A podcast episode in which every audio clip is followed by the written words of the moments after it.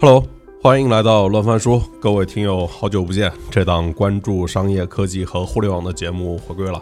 就是本期我们直播讨论的主题是大厂 AI Lab 的定位与尴尬，就是由头肯定是由 OpenAI 跟 ChatGPT 引起的嘛。就是有观众听完就说，哎，感觉像是听完了一堂大学公开课。这 这跟三位嘉宾有关系啊，就是他们是 CSDN 跟图灵出版社的总编刘江，他之前还是美团技术研究院的院长和智源人工智能研究院的副院长，刚刚加入王慧文新组建的光电之外团队。另外一位呢，就是十二月初跟我们一起聊 ChatGPT 跟 OpenAI 的嘉宾陶方波。陶博呢，之前是在美国微软研究院和阿里达摩院做科学家，现在呢创业做新式宇宙。还有一位年轻的嘉宾是 AGI 的布道师 Flood，然后他之前是在字节的 AI Lab 做强化学习研究，现在是起源世界的算法专家。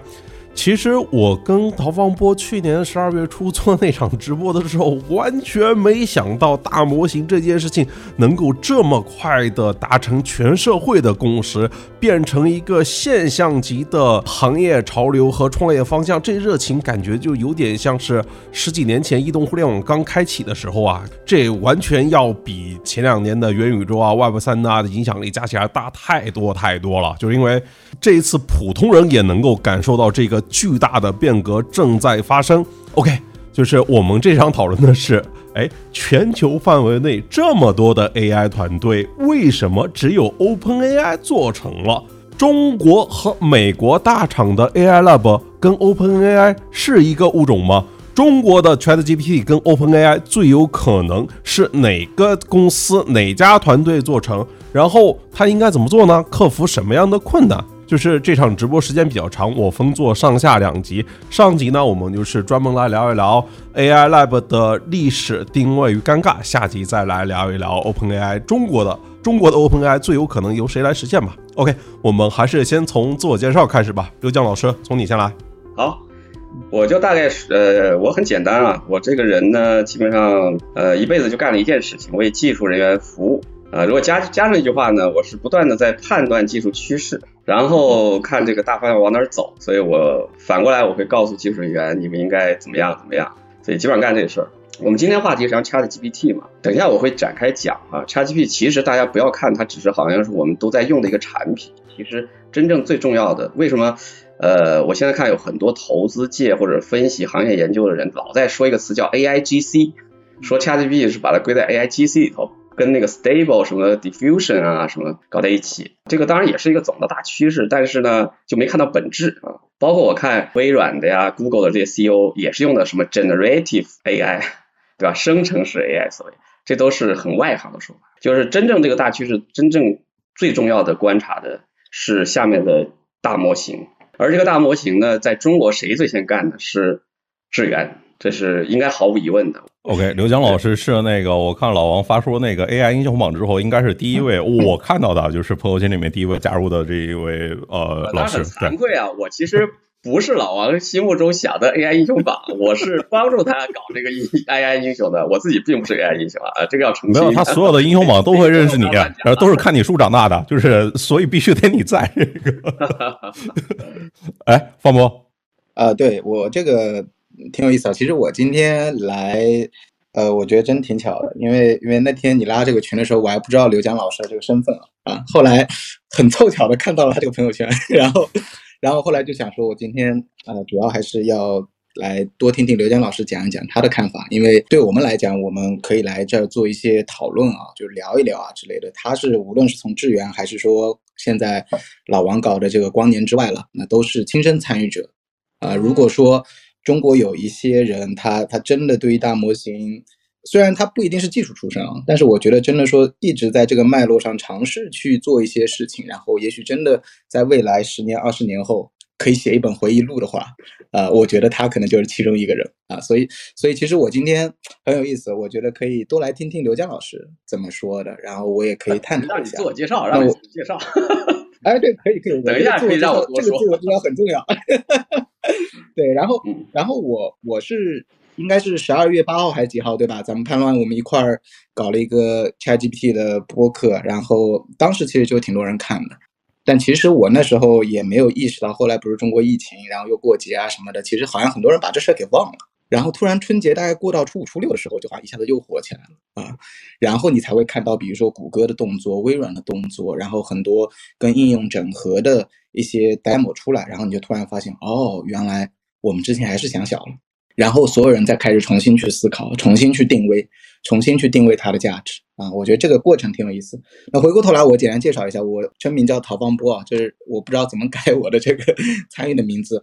我现在呢是一家创业公司的呃 CEO，叫做新视宇宙。呃，我跟这个主题的两个词儿，一个叫大厂，第二个叫 ChatGPT，都有一定的关系。我稍微来说一下。那么大厂呢，其实呃，我之前在阿里的达摩院。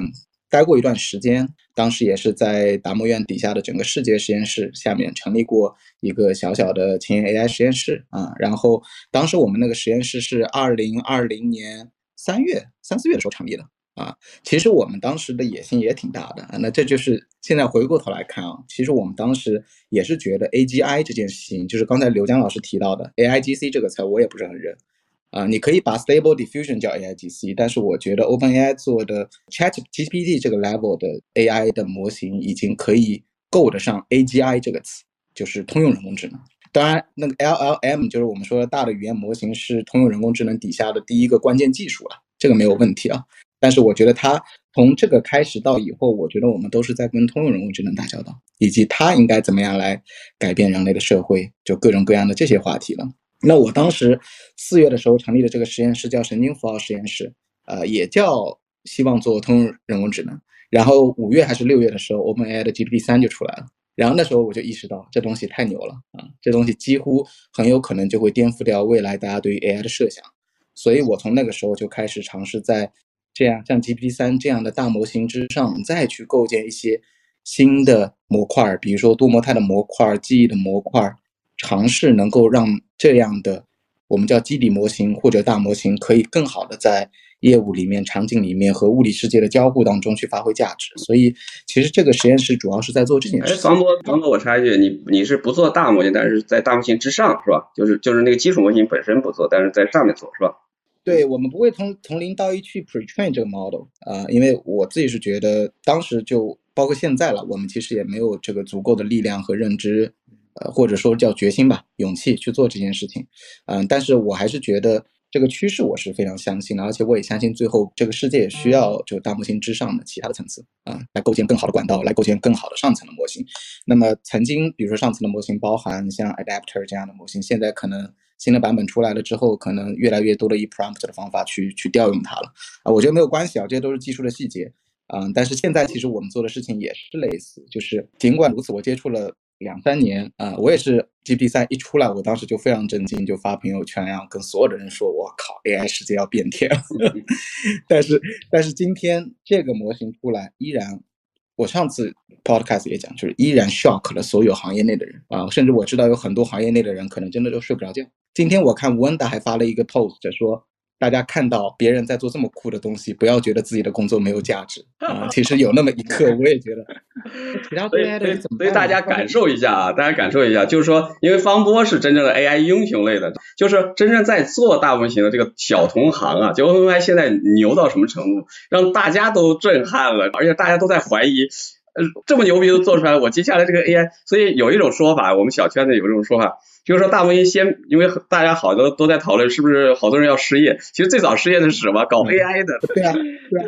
AI 原来你你说以前传统方法还在做做呃做 AI 还用传统方法的就要被淘汰了，真的是这样，太牛了这个事儿。对，真的是真的是，所以我今天呢，就是可能我的比较合适切入的视角，就是这件事情带来的未来的产业的一些影响。啊，然后可能我我跟达摩院的关系更像是一种临时的参与者或者旁观者的视角，因为待的时间不够长啊，所以更多的可能可以从外部的视角去看一看它，或者去做一些探讨。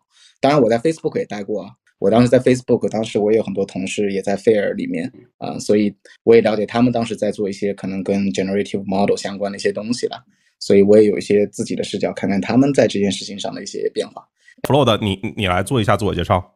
OK，呃，大家好，呃，今天真的是非常高兴，呃，受邀请来参加这个直播间。因为之前宋琦邀请我之后，我其实也不知道有刘江老师啊、陶老师 这大佬们一起参加，所以我今天过来也是来没有没有，现在是年轻人更厉害。对，然后说我的背景吧，其实呃，我也是很早的，就是一三一四年就是比较认定 AGI 这条路，因为当时就是那个 DeepMind 就 Play 啊 Play Atari DQN 出来嘛。啊，当时就觉得强化学习这个是面向未来的技术，所以当时就开始去学强化学习。然后后来就是呃，大家看到打星际了，然后我在起源嘛，嗯，然后在起，哎，当时就是强化学习，大家认为是这个通往这个 AGI 的一个。你什么时候加入起源的？因为我跟袁泉挺熟的，认识好多年。我 其实是一九年加入过起源，但因为疫情，然后又没读，然后就去字节待了待了快两年。对，就在字节的那个，本来就去字节 AI Lab，但后来很很快 AI Lab 就解散了，所以和和今天的话题是比较契合的，就就是 AI Lab 的 啊。所以方波和你都确实在 AI 呃大厂的 AI Lab 干过哈，嗯，那很好，那很好，对，对对对，但就是说，确实在字节经历了很多的变化，部门的变化，然后现在就是说又毕竟保持 AGI 的初心嘛，所以又又回到起源世界。对对对，哎，然后字节的 AI Lab 不能说那个拆了吧，因呃不能说没了吧，因为李航老师还还在呀，对吧？对对，还还但当时马维英走之后，就是变化挺大的，对，有一些变动，对对对，嗯，哎，刘江老师，你要不要跟帮我们捋一捋，就是国内大厂在哪个时间段开始集中的去建 AI Lab，就是好像都是一五年到一七年。当时大家为什么建呢？包括就是我那天还说，然然后老王在下面说，他评了一句说，美团没有建这一个 AI 研究院。我也跟你说纠正了嘛，对，就美团没有，对对对。为什么美团没有？当时那么多人为什么建？然后为什么美团没有啊？对对，很很简单，很简单啊。呃，为什么建呢？就是其实就是因为上一波的这个深度学习啊，大家大家如果知道，就是说人工智能其实以前很冷的哈，然后到了一二年，我感觉应该是一二一四。呃，可能再晚一点嘛，因为我是一五年从 CSDN 走的嘛，到美团去的。当时我就很很有意思啊，因为呃，这个因为我我也说一下，大家有一个历史的感觉，因为把很多事情把这个拉长了以后，就发现能看到主要的脉络。我零九年去 CSDN 呢，然后当时跟蒋涛蒋总就讨论说，因为我看 CS 那个时候搞的还是什么 Java 呀，什么那那个频道啊，就是比较细节的这些技术。然后我就说啊，哎呀，我认为啊，就一九年哦零九年年底的时候啊，我说接下来啊。可能最重要的就是两个事儿，云计算和移动。然后我说我们要搞个云云计算频道，搞个这个移动开发频道啊。然后呢，云计算我们就一零年就开始搞中国云计算大会啊。然后那时候是中国最有影响的这个大会。呃，然后搞云计算大会会发现呢，呃，第一年一零一一年到一一年好像就很多的嘉宾就过来讲大数据。所以我应该是一一年又开始又搞，又开始就搞了，一一年还一二年又搞了中国大数据大会。观众里头有有有知道这个事儿的，肯定有印象啊，稍微老一点的同学。然后到了大数据大会的云计算大会，到了一三一四年，我就发现越来越多的嘉宾上来讲深度学习，讲人工智能了。所以我在二零一五年离开 CSC 之前办了一件事情，就是。呃，我还专门跑到中国人工智能学会去当了一个副秘书长，就跟学会的领导，反正就那就因为我也我觉得这个很重方向很重要，我因为知道我一直很在判断这个人工智能，哎，到一五年就觉得应该会了，所以我就到学会去当副秘书长，然后说我们一起来，那时候是谭铁牛老师，对，谭铁牛院士，然后他很感兴趣，后来我们就牵头一直搞，就这搞了一个中国人工智能大会，好像技术大会还是什么的，就这种名字，这个名字，所以大家体会啊，其实。你如果在那个前沿小圈里，其实这个一点都不稀奇。但是这个一五年，这个人工智能那个时候是主要就是深度学习兴起的。深度学习大家现在知道，后来是哪年他们三巨头得了图灵奖嘛，是吧？那时候就是有点功成名就了。所以回到叛乱的这个话题，为什么当时这个中国这些公司开始呢？呃，是因为百度第一个建了深度学习的研究院，就是所谓的 IDL。对吧？就可能是 Institute of Deep Learning，大概是这个。这个建院呢是主导是谁呢？是于凯，也是我非常好的朋友，就是现在地平线那个创始人于凯。于凯呢，因为他是最近有其实有本书，大家大家有兴趣其实可以去看，叫《深度学习革命》啊，是个外国记者写的，然后翻译出来，它里头有非常多细节，呃，很有意思的细节。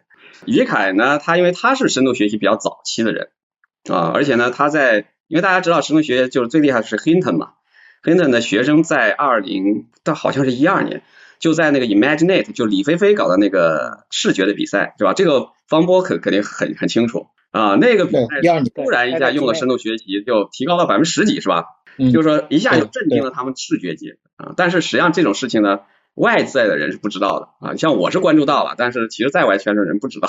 呃，于凯那个时候他是在 NEC 的研究院，所以他是也是打比赛的选手，而且他在前一年他是冠军，所以于凯对这个是非常的有感觉。他前一年他们冠军，第二年。Hinton 带俩学生过来，而且这俩学生等一下有埋下伏笔啊。这些学生里面有个重要的学生叫伊利亚啊，这是 OpenAI 后来的联合创始人和首席科学家啊。整个来说，GPT 系列它应该是起到非常关键的作用啊，因为他是 OpenAI 的研究的就是老大，是 Hinton 的学生。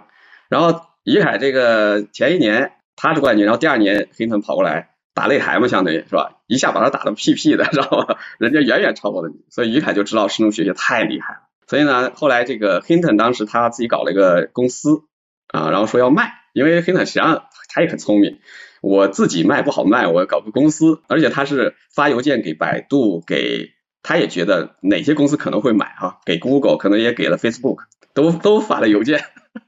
然后呢，这个于凯接了以后，就跟李彦宏说：“哇，这太重要了，这个大牛，我们一定要买下来。”所以就出现了地上非常有意思的竞拍，就各家公司，还有微软，微软那时候是邓丽，邓丽在那边，然后他们不同公司的都坐飞机到加，因为他们在多伦多嘛，飞到加拿大，然后到一个宾馆里头就竞拍，这个 Hinder 的公司竞拍，就是你我出几千万，你出几千万，最后百度应该是出了四千多万，好像是。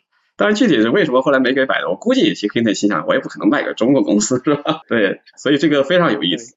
但是呢，因为于凯呢深知这个深度学习的重要，所以他他那时候就可能被李彦宏就挖回国了，就建了这个 IDL。然后呢，当然可能一开始不是 IDL，是多媒体部，好像是啊，因为知道大家知道深度学习最适合干什么，就是呃搞视觉呀，搞语音呐什么。那时候其实还不是对文本处理啊，深度学习还不是那么很快见效，那时候还没到。对，所以他搞的叫多媒体部。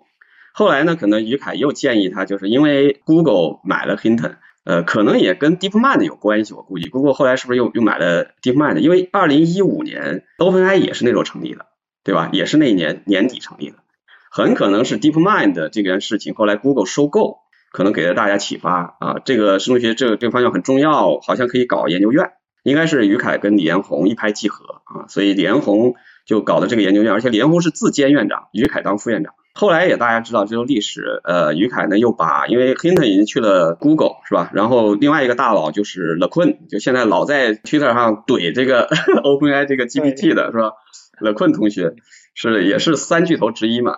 他是 Hinton 的学生是吧？是博士后还是博士？我忘了啊。他跟 Benjo 就另外一个大佬，三个大佬，一个是博士，一个是博士后。然后呢，这个 Le Quinn 好像就是我忘了具体时间，他就被小扎，因为小扎也意识到了，哇，这个大家都在争，看来这真这玩意儿真牛逼是吧？而且他们都有技术背景，所以他也学这个东西不难，所以他把乐困请过去，成立了 Fair。对，这就两位大佬了。然后第三位大佬 Benjo 呢，我估计他不愿意去企业啊，他就一直在这个蒙特利尔。大学呢搞了一个叫 Mila 啊，Mila 也是一个挺不错的一个研究机构，跟智源有点像啊，就是政府支持，然后依托大学搞的。所以呢，那个百度呢最后想，那请谁呢？最后划了一圈，有一个华人很牛逼，叫吴恩达。对，所以呢，百度就把吴恩达请过来，这就是呃百度开始的。中国你知道，大家知道，就是说中国人喜欢跟风。百度这么一成立呢，那个二零一五年嘛，大家知道，其实腾讯、阿里那时候应该比百度还强了，对吧？因为经过了移动的这个大潮以后，百度慢慢 衰落了，所以说阿里和腾讯也很牛啊。你一发现百度在搞这事儿，那那老大估计也在问，哎，他们这个搞什么意思？然后经过一我估计经过一番调研，那我们也搞呗，对吧？而且后来那时候一五年，因为那个阿里云已经起来了嘛，对对阿里来讲，所以他们会对这个技术也非常关注，所以阿里后来也搞了一个研究院，请了呢就是也是我好几个好朋友，就是七远是吧？然后金融、斯罗等等等等，就请了几个已经在国外当全职教授的科学家，呃，然后请回来，啊，成立一个，他们最早好像叫 CDST 啊什么的，是吧？后来也好像也有叫爱打头的，反正就有点像那个深度学习研究院。这是阿里，腾讯呢，就是后来我忘了最早请的谁是张彤还是谁，是吧？张彤可能不是第一位，就是反正这种大家跟跟风，然后呢，京东也搞了，然后还有谁搞了？大厂。字节是相对比较晚，因为字节因为公司那个后来才才比较晚了，因为维英去马维英去字节其实是很晚了，对吧？还有什么公司啊？我都忘了。其实大滴滴也搞了吧？还有谁？滴滴啊？对，滴滴也搞哦，滴滴也挺早的。滴滴也搞，因为滴滴最早的那个研究院长叫何小飞，对吧？是浙大的一个老师。后来是副院长有叶洁平嘛，还有几个，对对对，滴滴也在搞，也搞啊，是大概这么个历程啊。但是美团确实没有搞啊。然后潘乱可能也问我为什么美团不搞？呃，美团跟那些公司不太一样啊，就是美团比较嗯就不喜欢人云亦云，你知道不喜欢跟风。呃，因为在美，只要大家到美团就知道你要做一个什么事情呢，老王啊，尤其王兴啊，是吧？他们就就会问你为什么要做，你一定要把它说清楚，你千万不要说我原来那个公司就做了这事儿。或者说阿里做了，华为做了什么就做了，我就要做，这千万不行啊，千万不行，这就是他们会把把你骂死，一定要说清楚这底层逻辑。所以美团呢，其实从底底层逻辑说不清楚为什么要做，而且你稍微研究一下就知道，这个不仅是 AI，就是大厂搞 AI lab，就是搞研究院，其实历史上基本上没有太成功的案例，知道吧？就是可能比较成功，我觉得 IBM 可能是一个，IBM 其实研究院就是呃，它成立非常早，是吧？然后这个历史上有很多事情，应该是给 IBM 业务上还是带来一些很很多助力的。比如大型机，好像很大程度上是他们的研究院开发的，是吧？好像 Rochester 是吧？有些城堡什么的。呃，IBM 其实是个相对成功的案例啊。但是呢，其他大部分的大厂的 lab 就历史上啊，比如说我们知道最著名的，大家能知道这些大公司最著名的哪个？贝尔，贝尔实验室，就是 AT&T 搞的贝尔实验室。但是贝尔实验室呢，其实是人类历史上非常厉害的，因为现在我们用的好多好多底层技术都是根技术，按照华为的造这个词儿，都是贝尔实验室搞的。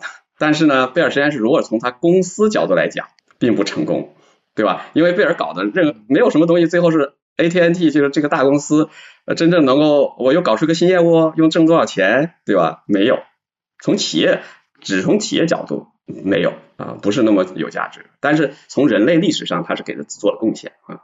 然后呢，还有谁？还有第二个要想到就是 Park，对吧？施乐啊，年轻同学可能都不知道施乐了，对吧？施乐当年非常厉害，就是做复印机的。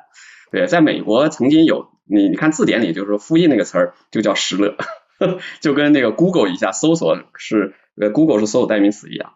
他也曾经非常的厉害啊，也成立了一个叫 Park 一个研究院。这个研究院呢，最有名的也成果非常多啊。最有名的实际上是图形界面啊，就是从其实人类历史上影响最大的 是图形界面啊。其实苹果和微软都是从他那儿抄了，偷了东西出来，成了现在依然是最大的两家公司，IT 界。所以你说他这个牛吧，非常牛。但是施乐没有占到便宜，所以你说从企业角度讲，依然是失败的。然后接下来就是谁呢？微软，对，微软因为当时帝国嘛。对吧？以帝国，它微软那时候太强了，就是整个那时候整个硅谷都说，我们整个硅谷怎么还打不过微软一个？大家一起团结起来跟微软干呢？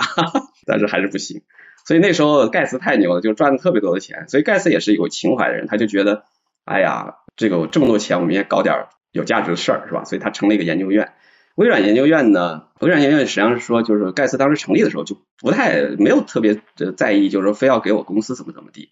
我就是挣了这么多钱，我要给我，所以微软研究院很长期的时候，这些研究员是非常舒服的啊，他就是跟学校做研究一样，而且呢，因为他工资高嘛，是吧？而且自由度更大，而且也不像学校老师还要教课呀什么的，所以其实是非常理想的一个做研究的地方。所以很多很多大佬都去了微软研究院，所以图灵奖得主有好几个，包括后来李开复把微软研究院带到中国来，这个给中国带来了巨大的一个。我们现在中国之所以 AI 这个现在。至少在世界上第二吧，我们稳居第二，对吧？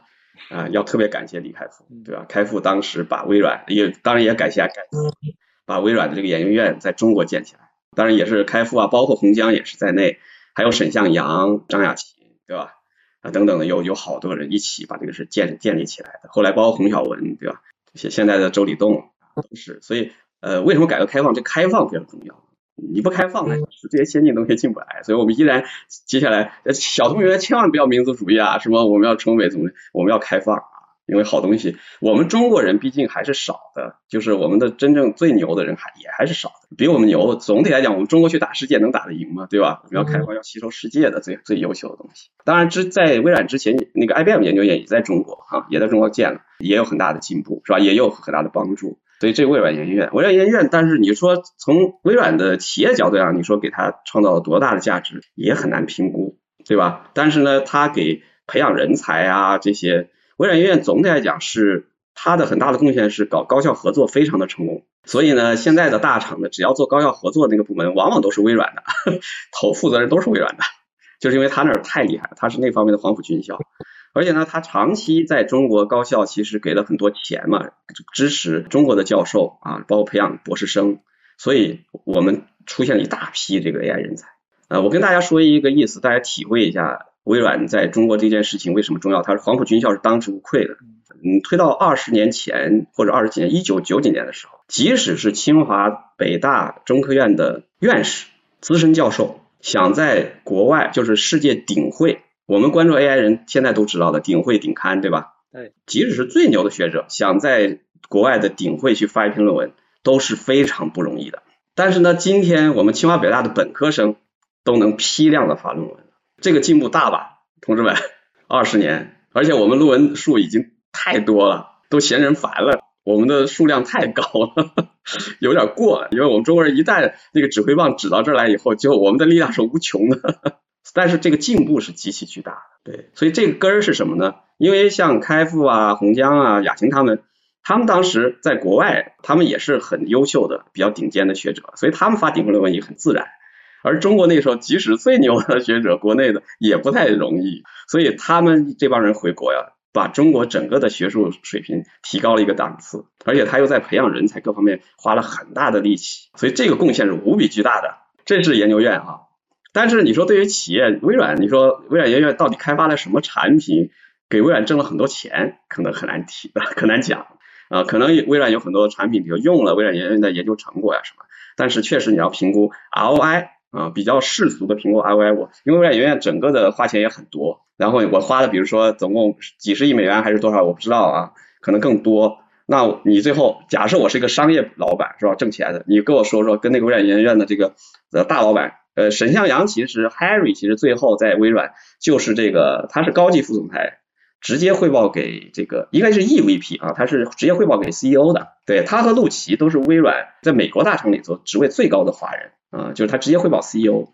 而且他当时呢是比微软研究院那个院长还高一级，是那个院长是汇报给他的，就是全球的那个院长，知道吧？所以 Harry 是个级别很高的一个家伙，一个一个不是家伙，Harry 很厉害，对。但是如果你去问 Harry，就是说你一年花这么多钱，你给公司回报多少？其实他很难算的，对。大家所以理解，就这个背后逻辑，呃，如果你要建一个 AI Lab，如果 ROI 去算的话，其实很难算。然后呢，毕竟这个。美团嘛，我们确实还是做生活服务的，是比较贴近业务的啊，应用的，给大家做服务的。对，所以我们判断呢，我们好像当时更多的还是应该支撑业务啊，所以不应该成立一个独立的 AI lab。而且呢，我们当时是有一个 AI 平台的，但是呢，我们为什么不叫 lab 呢？lab 很。很 fancy 啊，是吧？听上去很好啊，然后这些做研究人就愿意来。我其实也也给老王提过类似话，我忘了跟老王还是呃王鑫说过这话。我说我们起个炫一点名字嘛，对吧？但是他们很务实，他们反而认为你就叫 AI 平台，反而使得就是只想做研究的同学他不来，因为你来了以后你反而不适应，对大家都不好。其实呢，在我看来，中国当时啊这些企业，除非是按微软或者说当时贝尔实验室就 AT&T，它实际上就是说我挣了太多钱，我就要给社会做贡献。除非你是这种目的，其实都不应该成立 AI lab。大家理解这背后的意思吗？就是说，其实因为你那个企业呢，你你也没有那么赚那么多钱的话，你又不想真正做公益，对吧？为人类做贡献，你如果只是为企业发展的话，其实是不应该成立 AI lab。事实证明，后来所有这些 AI lab 其实都不是很成功。为什么呢？就是你叫 lab，这些人就会觉得，这些科学家就会觉得，哎，你是 lab 嘛？所以我因为在美国就是在 lab，我就是发论文啊。对吧？然后你说业务部门或者这个挣钱的部门过来说，你们成天的花钱，你给我们公司做什么贡献？我本来就不要干这事儿了，对吧？就说所以大家是不对齐的。然后呢，在中国就这样，大家知道有有有些公司可能利润高的公司还不在乎，像百度啊、字节啊可能好一点。那利润比较低的，就是我们的业务模式，像美团啊、京东啊这种，其实就很难。你想，大家辛辛苦苦挣那点钱，利润挺低的，然后你们这些科学家大把大把花钱，那大家心里总是有点，老板一开始会有挺兴奋，那时间长了以后就发现，哎呀，这个 AI 好像确实也干不了什么事儿嘛。对吧？就是发点论文，因为你你一个 AI Lab 的负责人，你最后跟老板汇报汇报什么呢？你只能发论文啊，然后打比赛啊，刷刷榜啊，你还能干嘛呢？对吧？你说对公司到底有什么价值？你说不出来，所以最后就发现他也很难很难证明自己价值。呃，最后时间长了嘛，那就老板新鲜感过去了，所以就是现在这么个情况。但是呢江老师把后面的挺多问题都已经聊了。但就是这里面，我我想问一下，，Fun Flow 的，就是有什么体感吗？就是在具体做制定的时候，因为最初的时候就是实验室嘛，的确是感觉是就可以不做业务，只做这些基础的研究跟技术积累。但实际上又显然的就是大家都有都需要有产出嘛，那个产出到底是什么呢？以及我我其实好奇一个点啊，就是包括就像现在大模型这个事情，我相信各家其实也都早有投入，也都会看到了。但是他应该是直到今天被人验证了成功，他才敢把更多的精力投在上面。我先问方波好了，就是这个做技术跟做产品有啥不一样？就是你看做产品，那那个字节我可以搞一个赛对吧？腾讯对吧？最最典型的，我搞一堆的 APP，十个人做成了就可以养活十万人，就是理论上就是这种回报率超级的超级高嘛，尤其是在移动这几年里面。但 AI 的话，它好像又很难的竞争出这种主线的方向。我我好奇的就是，大家怎么判断一个技术是否要把它当成一个核心的方向去做全境投入呢？然后在那个之前，只能多点去试吗？那个潘亮，我插一句啊，我要澄清，因为我们在讨论过程中一定要把定义搞清楚啊，因为这个非常重要。其实不是技术和产品的区别，是研究和产品。因为我们知道这有一个有个顺序啊，就首先其实 AI Lab，因为你叫 Lab，实际上就是要做基础研究的。对，其实任正非老板其实有一句话，他说出了本质，搞科研本质是什么？把钱变成知识，做研发是把知识用知识来做成产品去赚钱，这是两件完全不一样的事情。大家一听这就听明白了，对吧？搞科研就是花钱的，而且最后就是知识是没没有用的。某种意义上，你要再用的话，你还再得把这个知识再去用办法，然后变成技术，变成工程，然后再去做成产品，然后再去挣钱。大家本来就是两件。对我刚才没有说这一点，这这点很本质。这就为什么你说中国这些公司其实脑子其实没想清楚，我就搞个 lab，lab 其实就是应该是花钱的。对，那个那个方波你继续啊，我我是澄清一下。没有没有，我我我其实刚才那个你这句话本来也就想。作为我的第一句话说的啊，对，因为因为我觉得就是说刚才提到的这些公司 AI lab，其实核心其实是研究的问题，而不是说是技术的问题啊。因为技术这个范畴有点广。然后我我自己觉得这个事儿挺有意思，因为潘乱老师你选的这个题嘛，其实它背后隐含着一个假设，就是你认为 Open AI 其实是一个 AI lab，这样我们才可以去跟大厂的 AI lab 去比，对吧？我觉得这个假设，我我其实觉得可以讨论一下这个假设。啊，这个很有意思，就是 Open AI 它到底是不是一个 AI Lab？我我简单的回答这个问题啊，我其实对这个关注很久，我也思考，呃，很早，呃，就前一阵我得出个结论，包括在智源内部我也讨论这事儿。其实 Open AI 是本质上是一个，呃，恰恰是在做科研的创业公司，大家懂吧？它不是一个 Lab，它是一个创业公司，这就是为什么全世界只有它把这个事儿做出来了，很关键的原因，因为它是一群创业者在做事情。而且也是某种意义上，也是因为为什么他把 Chat GPT 做出来？大家想一想。我有我有点不同的观点了。最早之前呢，它是一个非盈利组织，大家记得吧？嗯，是的。只是后来慢慢的变成，因为要烧很多钱，所以一开始他做的那些星际啊、机器人，其实完全就是 research。只是说这种这种研究呢。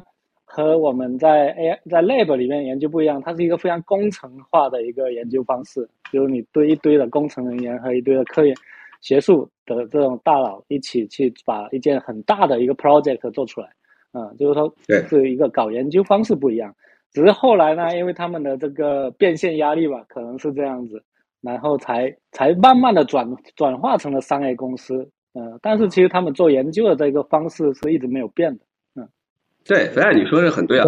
他说的观察一个就是你我们怎么判断这个事情？为什么我说他创业公司呢？他即使最开始搞这个非盈利机构啊，创业公司实际上是这样的，你主要创业公司其实主要看这些人是什么性质的人，对吧？就是说，OpenAI 最早是大家现在应该很多人都知道，他谁发起的？他是 YC 的 CEO Sam Altman 和对 Musk。你说这两个人，他肯定都不是学者。都是企业家，都是创业型的企业家。这件事情决定了这件他这个事儿实际上是创业创业公司。但是你说那个 Flat 也说的很对啊，就是为什么他最开始成立的他是个非盈利机构，对吧？就跟智源一样，智源也是个非盈利机构，是因为他们当时成立的时候并没有想清楚 AI 这事儿到底怎么干，他心里也没底，为什么一开始他不是说去融资？我也有一个 idea，而且这个看来是能能赚起来的 idea，他不是这样模式，因为他们他们那个目标特别的大，叫他就一上来就是跟 DeepMind 一样，我就是干 AGI 的，就是通用人工智能，对吧？这个事儿大家都觉得，哎呀，估计要干个不知道多少年，所以这事儿只能用公益的方式捐款。所以他最早的资金是他找了他们最熟悉的一帮人，主要都是。那个 PayPal 黑帮嘛，对吧？大家现在有文章揭示出来，它实际上是 PayPal 黑帮那个延伸啊。但是呢，YC 的那个色彩也很重，因为 Sam 其实在里头是灵魂人物，所以找了很多什么 Peter Thiel 啊、Red Hoffman 啊，对吧？都是 PayPal 黑帮的人，然后捐了钱啊，都其实是承诺大家一起凑十亿美元。而且我印象特别深的是，当时他们二零一五年就发布的那个，他们应该在 News 呃 News 上还是哪个会上发布的，对吧？而且 Mas 还参与了发布，对。所以他是发起人，一个 co-founder 重要的。然后呢，是说他们那个博客，我记得还说，啊，我们我们已经得到了十亿美元的承诺，要干这个事儿。而且口气是说，哎，看来这个都十亿美元这么多钱，我们应该花不完。他大概有这么一个口气。对，但是他们当时不知道，没想清楚干什么。但是呢，他们很重要的一个因素就是，他不是为了发论文，对吧？就是为什么我说他为什么是创业公司？他不是一个科研机构，他跟我们刚刚说的那些 AI lab。包括美国大厂的，中国大厂其实不不太典型，因为中国大厂说白了，中国的这些 AI lab 呀没有成型，对吧？都是一些尝试，也没干几年，然后中间老变来变去。最典型的就是达摩院，是吧？达摩院一开始，马老师带了一帮世界级的大佬，好像好像要大搞科研什么之类的，是吧？然后没过多久，马老师说达摩院要自负盈亏啊，大家 印象吗？这个。对吧？而他当时最开始宣布的时候，我们要呃阿里要投一千亿什么什么干这个事儿，哎呀，我就说阿里同学有时候 对，然后很快就说要自负盈亏，哎呀，就呃，所以就是说中国的 AI Lab 其实没有成型，就不不太好讨论。但美国的 AI Lab 人家是真的写论文的，对吧？然后当然有一些产品转化呀什么的，那是另外一个层面，所以他们肯定不是这一类，对吧？不是这一类，那它是什么类呢？它也不是像米拉，对吧？就是或者说高校，所以就做科研这个方向上，他们是以创业公司的方式去做科研，这恰恰是他们的一一种呃非常特殊的地方。嗯，这是我的看法。其实大家反正是更更高级的科研的，就是说很多学者在比如 AI level，他的目标是发 paper，所以呢，他他完全以 paper 作为他的这个 KPI，是吧？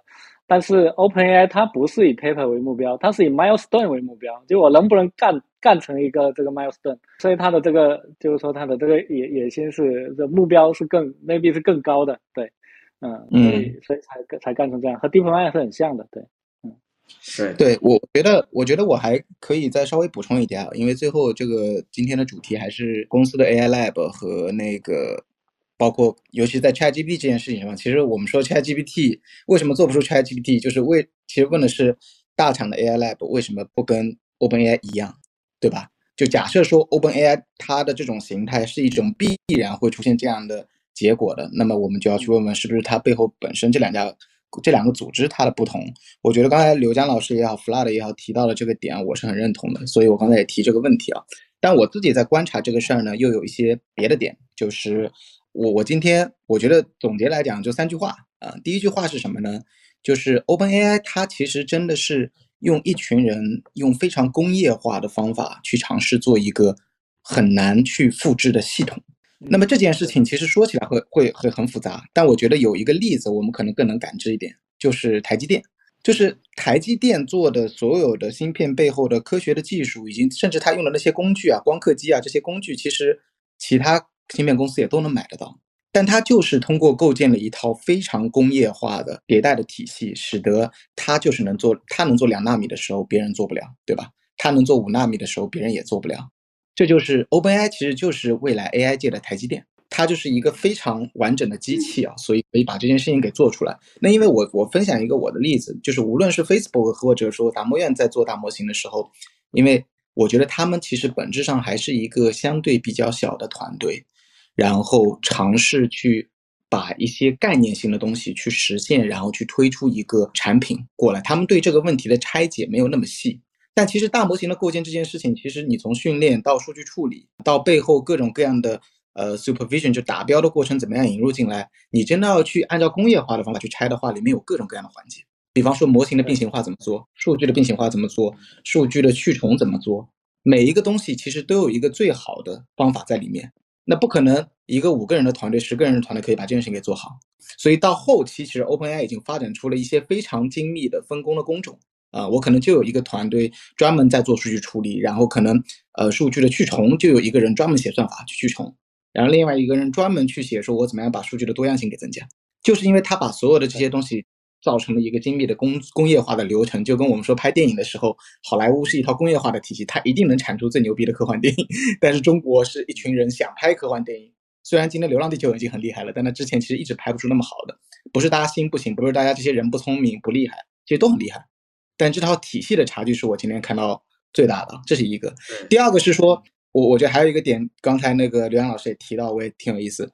AI Lab 在以前大家做 AI 的时候，其实是从比较专用的角度去说的。你就看我们以前对 AI 的拆分啊，哪怕达摩院里面去拆分 AI，也是说，哎，我分成视觉组、语音组。机器学习组，然后什么运筹规划组，它还是把它从任务的类型来拆的。那任务类型来拆的一个特点，就说明了你今天做任何一个技术，产生任何一个结果，它一定不是非常通用，对吧？那不通用的东西，其实它离一个技术的产业化和商品化就会更难一点。那么 OpenAI 为什么一下子说我搞一个技术就可以一下子好像跟产业都给变掉了？两个月内好像谷歌和微软这些公司的命运都被改变掉了。原因是因为它做的是一个通用的东西。哎，它可以放到冰里面，也可以马上放到 Edge 上面，可以马上放到其他可能未来我们每一个产品里面都会有它的踪迹进去，因为它本身是一个通用的东西。我觉得这个是 AI 的一个巨大的跨越啊，一个跳跃。所以我觉得以前的 AI Lab 如果它的目标就是希望做专用的 AI，那么它发文章就是它最合适的方式。但如果你的目标是通用，你就要尝试去搭一个大系统，而且你一旦做出来之后，对行业的影响就会很大啊。所以这个是通用性。第三呢，我觉得 OpenAI 这群人特别牛逼的一点就是，我觉得他们很有技术信仰。其实你去看我刚才提到的 GPT 三出来之前，GPT 一、GPT 二已经两年前已经都出来啊。其实他们是自回归的这种 Large Language Model 的第一波人，但是一和二参数量不大的时候，其实没有人把他们当回事儿。那个时候打不过打不过 BERT，我记得是吧？对啊，对啊，那时候 Bert 呀，包括。各种各样，后面谷歌上面还搞什么 Adabert，对吧？然后就各种各样的那些模型，其实在 performance 上是吊打它的。但是他们就是相信啊，他说我不抄你，我就相信这个事儿。我说我十几亿个参数不够，我就相信这条路一定能做出通用人工智能，我就把它做到一千七百五十亿。对啊，然后世界运气也站在了他们这一边。对，这就是巨大的突破呀，能做到一千五七百五十亿，然后就发生了奇妙的事情，对吧？对啊。一些一些一些涌现的一些状态就出来了，一些我们想象不到的大模型能具有的能力，它突然神奇的模型变大之后，可以看出一些苗头了，然后他们再加紧往上继续把它细化，然后叠加各种各样的数据化的方法啊，训练的新的一些训练的 trick，然后加一些 COT 的能力之类的，巴拉巴拉就太多了。所以我觉得就是技术信仰也很重要，就是大家一块儿拉起火来干一个事儿，然后把一个大的东西做出来了，然后最好那个东西还是通用的啊，我觉得这就是他们的成功的 formula。当然，前提是因为他们有几个工作作为他们。我觉得，对，然后这这个这一趴特别精彩啊！台积电这个比喻很好啊。刚才我看有一个这个观众啊说，这个台积电是不是有点像内地至于苹果呀，什么内地至于特斯拉啊？这是误解啊！你要知道，我们内地工厂，特斯拉工厂、苹果工厂都是苹果建的，特斯拉建的，而且他用的那些设备都是对吧？不是我们中国的，当然可能也用了一些组合。发发波刚才说这个意思是什么？其实现在其实 OpenAI 某种意义上，我们现在中国要追赶它呀，它是一个大模型的训练流水线，它已经有了。我问了小圈子的人，我们中国应该一个都没有，百度可能都没有。它已经有那个流水线，而这个流水线实际上是需要很多科学家，是现在科学家或者说很牛的工程师一起来建的，不是一个马上就有的。台积电为什么厉害？我们光刻机为什么做不出来？那也是很多科科学技术、科学在里头，有好多问题没研究出来，你得。你得搞成知识啊，你都不知道它怎么弄。为什么光光刻机，我们可能要搞好好几年才能，不知道多少年才能追上人家？那是很多积累的，无论是工程还是科学研究，非常难的啊。就这个工厂，其实最牛逼的是这个建怎么建这工厂，这个流水线那些东西，那才是高科技。对，别觉得我们中国好像制造，我们知道为什么？你看那个工信部的部长，他最清楚情况，出来我们我们真正工业制造业其实还是。我忘了他说几流，肯定不是一流，也不是二流，好像三流还是四流。因为我们真正这些高技术含量的东西还是比较弱的。而且我也回应啊，就刚才 flag 也说这个，为什么觉得是公司？你想，不是公司能干这事儿吗？台积电是一家公司，所以呢，这是很有意思的事情，就是说，呃，OpenAI 是肯定是做科研的，对吧？这个不能否认，它肯定是做科研的。对，它只是工程系统这些非常强调的，呃，但是它本质还是在做科研。它只是反过来说，我需要这些工程，需要这些东西，我就做。它目的还是做科研。而且包括他刚才最后那一点，我是觉得非常重要，这个技术理想或者说它的愿景，它不是说那个我只是瞎想，我只是空想有个东西，我一定要就是就一定要实现，是吧？它不是，它实际上是有有愿景，就是有 vision。我我很怀疑这个 vision 是谁啊？是来自于啊哎呀伊利亚的。对，因为今天 今天我看那个智智源社区有一篇文章，我是让他们翻译那篇就讲伊利亚就是真正 Chat GPT 背后的英雄。之前老说 Sam 是吧？当然 Sam 也很重要。但是呢，你毕竟从科研这个研究嘛，是吧？其实为什么能到这一步，伊利亚肯定是很重要。为什么他敢于把这个东西一直搞到一千亿呢？因为因为伊利亚是这个 Hinton 的学生，Hinton 啊，这个这个老前辈啊，图灵奖得主，真的是人类历史上以后要要要这个，他就是人类上这种顶级的人物啊，爱因斯坦级的人物，我觉得就是他一辈子都在想这个脑大脑的机制是怎么样。而且呢，他不是说不像脑科学家就就就专门去研究这个东西，那个东西脑科学其实进展很慢。对吧？没有太太快的进展。他而且他是这样的，因为他是计算机学家，所以他还是思考我计算机怎么去真的把它模拟出来。所以大家怎么去理解现在大模型？大模型很简单啊，就是比较粗略的，就是大模型一共一千七，就是千亿级的参数，参数就相当于呃粗略的相当于人的大脑的神经元。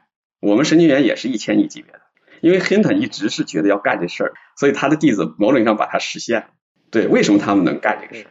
而这个大厂呢？你想啊。大厂的问题啊，就是为什么做不出来？我们回答了今天的主题，呃，包括中国，我对中国现在的大厂能做出这个 ChatGPT 或者大大模型，我是很怀疑的。对，为什么呢？一个事儿，一个事情要做成功啊，一定两方面，一方面是战略，就是要有人把这个事情看得特别清楚，而且他就跟方博说的，我有理想，我有我是信念，对吧？但是不是瞎搞的信念，是我我觉得这是还是有很大的概率，而且是基于我把这事看清楚的前提，要有这样的人领军人物。第二个什么，要有组织能力，就是你还有战斗力，你整个组织要有战斗力。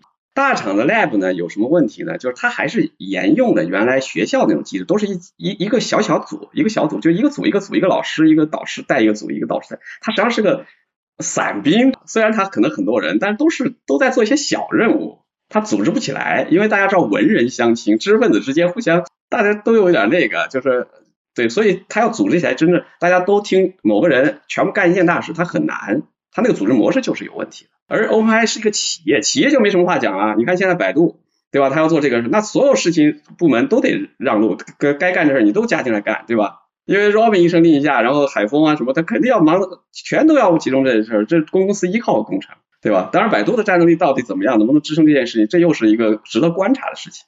但是呢，研究院的这种 lab 这种模式是绝对做不了这事儿，因为它就不是组织，就不是这么设置。就两方面，它又一方面又很难有。你看 Google 为什么不太行，是吧？就是 Google 谁是跟伊利亚这样的有愿景的人，能把事情整个看清楚？没有，甚至他他 CEO 也没有，包括 Jeff Dean 是个大神，对吧？其实我我反正看这部电影我觉得他也没有真正看清楚这事。而且在大大公司，你就知道管理者，尤其高级管理者，他很难冒这个风险，对吧？因为这个东西一说我要搞个千亿级大模型，可能要花很多很多钱，你最后做不成怎么办？你能承担这个责任吗？你愿意承担这这个责任吗？对吧？所以有一系列这样的问题。因为我在美团六年差不多，那美团当然公司是一个非常好，就是王兴他们非常求真务实，这方面会好很多，但是也很难避免。包括我自己做这个管理者也一样啊。如果有风险很高的事情，你说我跟王晶提，跟荣军跟老王去提，我也心里也想，哎呦，如果这个想法很不靠谱，然后被他一问问傻了，我不就很傻逼吗？我干嘛要提，对吧？我也得想一想。所以这种情况下，就是大家宁愿不冒险。但是 OpenAI 不一样，OpenAI 这帮人，一个是我就是要干这事儿，就是他当时组团团队最早是非常牛逼的团队的，大家看那个组团队，就是他列了一个名单，就是 AI 方面可能最牛的人，而且都偏年轻的，对吧？因为大家知道 Sam 是八五后。那个伊代也是八五还是八六后，人家都现在都只有三，都是领军人物了。咱们中国要是是搞个大项目，总也得搞个院士嘛，对吧？对吧？大家理解了吧？他们这个事儿都是三十多岁，所以他是要把自己的某某个非常最好的年华，我要铺在这事儿。如果这事儿不成，那这就损失就很大，或者是压力很大。他们所以那种创业公司，其实本质上不是它的组织形式，你知道吗？Flag，你刚才那个质疑，它是非营机构也是对的，但是创业其实是一种创业精神，就是你敢于冒险。搏一把大的这种精神，这种是非常难的，在原来的科研组织是很难见到。我看评论区这位同学说，这个一年建团队，两年出图纸，三年出成果，完不成就换人，这就是现状，以结果为导向。但好像这个问题它其实也不是中国独有的吧？就因为我们看到，其实是在过去这一个阶段里面，像是硅谷的那些就是大厂，他们其实也都在做一些裁员啊，各种的事情。对，就是或者我们加一些细节性的问题在里面，就譬如说 Fly 的，就你感受到的，就譬如说这几年里面，就是譬如说你在大厂里面，在这些 AI Lab 里面去做研究员。从一个员工那个视角，公司对你们的期待是什么？然后你们的就是考核看什么？到最后你们感受到这里面这个矛盾是什么？就是业务会跟你们配合吗？不配合你们怎么办呢？又拿不到数据。就是说，我认为至少我之前待过的 AI lab，它不是一个纯粹的 AI lab，就是完全是以业务为导向的 AI lab。嗯，我们进去之后呢，我们做的事情也是跟项目去结合。而且呢，主要目标也是和项目结合。但是呢，从个人的角度，就进去之后，其实还是想去做一个学术上的突破。所以你变成说，你只能带着实习生去额外的搞一趴这个研究，就非常艰难。就是说，你可能百分之七十的时间都在做业务，然后剩下百分之三十的时间，你说呃，OK，你尝试着去发个 paper 啊，而且主要可能是让实习生来做，对。这个 Flat 说的就是中国大厂的 lab 实际上不是 lab，它只是当时起个名字好招人。对。但是这就是美团为什么不叫这个？美团看出来这个问题，你反而就像那个 Flat，我本来就是做研究，想做研究，你跑过来就非得做业务，那大家多痛苦啊！所以我们就是把这个名字叫正确了以后，就告诉你，我这不是来做研究的，你就是来支撑业务的。你若你是愿意干这事你就来，对吧？不愿意干事我们也我我我我们就那个以后再找，包括就是我原来在美团，后来就是我是实际上是负责学术合作的，对我我有一个组在搞，就跟老师合作，就是干这事那你愿意做研究，你就在学校里待着，我就给你钱，我们再做一些项目嘛，对吧？才有这种事，这其实更更顺，不然像你这种就撕裂了，对吧？挂羊头卖狗肉，多难受，大家都不爽。对，真的是这样子。所以，所以就导致说，然后就是说，整个 AI lab 它没有像 OpenAI 一样的一个长期战略吧？嗯，就像刘江老师说的，就是反正每个 lab 也是细分的，各个 lab 里面每个都是一个小组，大家的工作都不一样，甚至你不知道他们在干什么。嗯，就我们并没有一个终极的目标说要去做什么，所以这个也是一个呃，就是比较大的一个差距。其实我我很想回顾一下刚才说，就是说 OpenAI 它一五年成立的时候，它其实提了几个 Go，然后第一个就是说要紧跟去这个当前呃这个 AGI 的一个发展趋势嘛，是吧？然后第二个就是要做通用人人形机器人，嗯，家用机器人，然后第三个就是做这个 Chatbot，嗯，只是说就是 ChatGPT 的这个形态，嗯，它它其实一开始就确确定了这个战略，啊，只是最后收敛到就是说呃可能人形机器人它没做了，它卡掉了。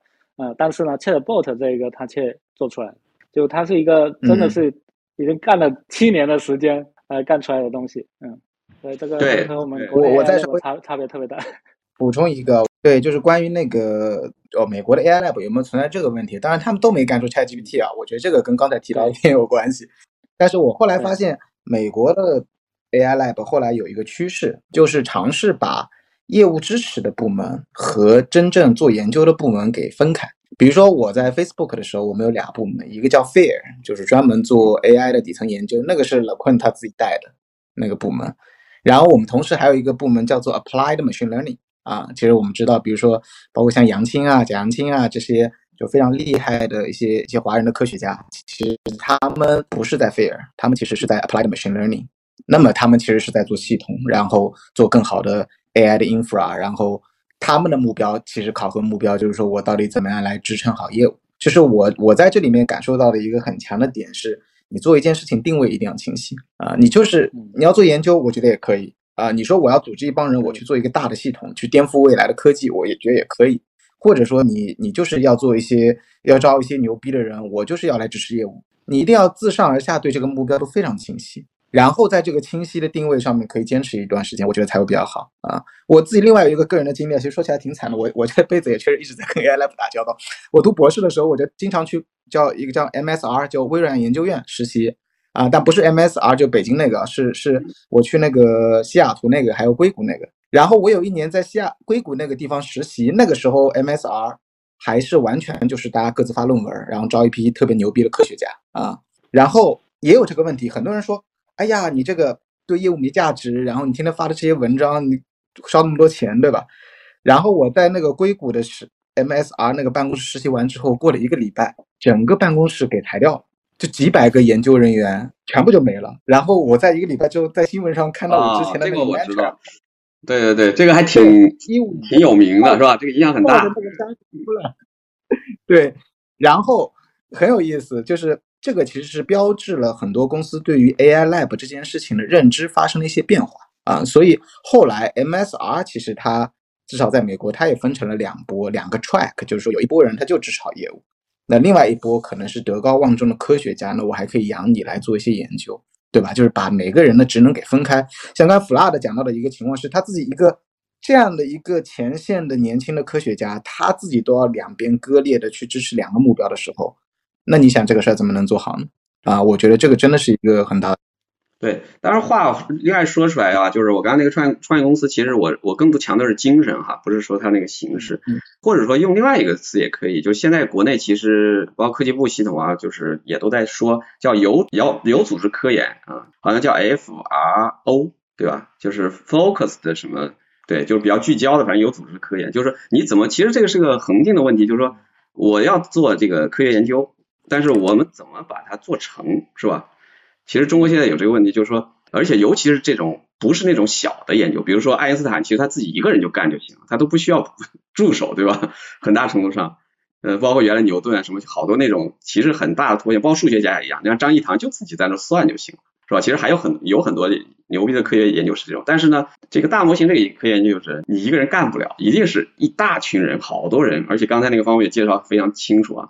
它分工很细的，就是它首先还是个工厂型的，对吧？它有很大的工程，有平台才能做这个研究。那这么大一个组织形式，谁来干，对吧？谁来组织？最高效的还是用公司。就原来无论是大学、高校也是研究机构，对吧？中科院原来也就是这种国家研究院也有，包括现在为什么国家也成立了一些国家实验室，其实想干这种大项目，但是到底怎么组织？实际上是前无古人 后来者的，OpenAI 某种意义上它是一个新的物种，在科研领域是一个新的物种。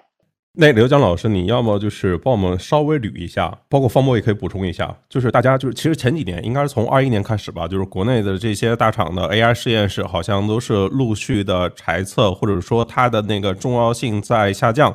然后就是离开之后，大家都去哪了？包括您刚才说的七月啊、张亚勤啊这些，感觉又都回到了高校。到他们为什么会回到高校？包括你的话，你其实是离开美团之后去了智源。包括沈向阳，他也是在香港、深圳那边搞了 IDEA，对吧？就是现在在做这一类的研究院，或者我不知道是否叫这个名字，还有什么不同的尝试吗？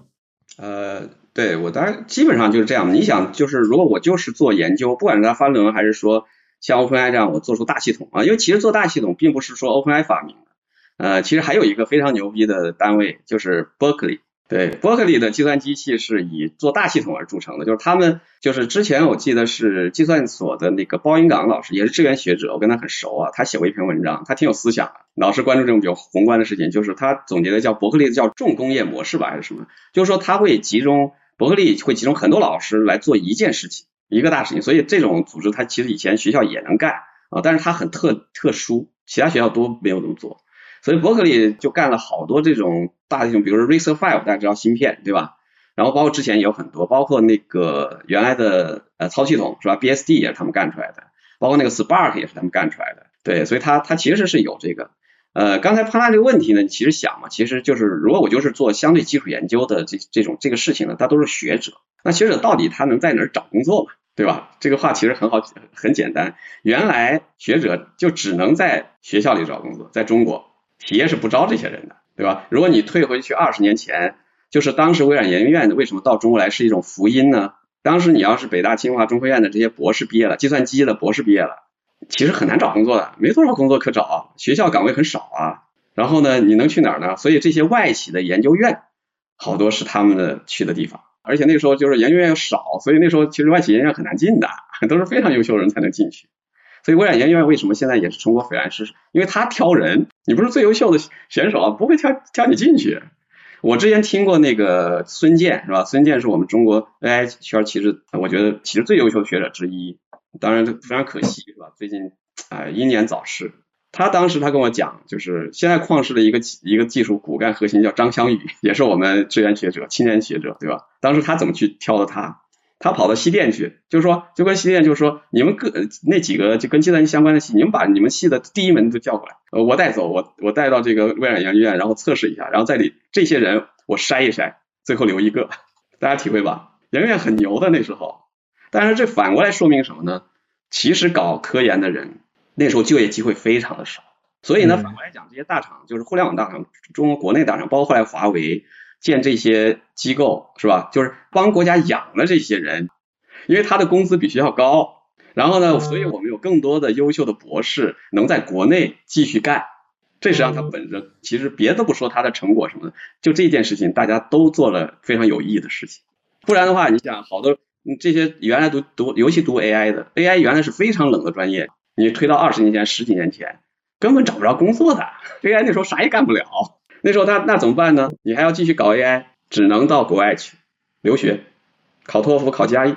所以反过来说，他那刚才就是这个怎么尝试？其实无非就这几种形式，就他就业的地方，一个是高校，后来有外企的研究院，后来我们中国终于起来一些大的这个研究机构，这就就是大的互联网公司或者 IT 公司，他们也能办研究院，包括联想后来不也办了研研究院嘛，对吧？但是它比较晚啊，就这些研究院，哎，所以它的就业机会多了。当然，后来 AI 热了以后，又很多很多创业公司，比如旷视啊、商汤这种，那又就业机会就更多了。呃，后来呢，更好就是说，呃，像美团啊这种公司、阿里这种公司，它偏业务的公司，其实它生产线上也需要好多种搞 AI 的，对吧？就是算法、几大这个什么搜索呀、推荐系统啊、广告啊，是吧？就这几个什么风控啊，它确实这些生产就很需要。所以呢，啊，人才一下就对，就找工作就很热，而且工资都很高。这是中国 AI 的真正的基础啊。就是这样，但是你说接下来就是这几年，呃，像那个 Harry 沈向阳也在深圳搞的，他们叫 idea 嘛，是吧？深圳市政府支持的。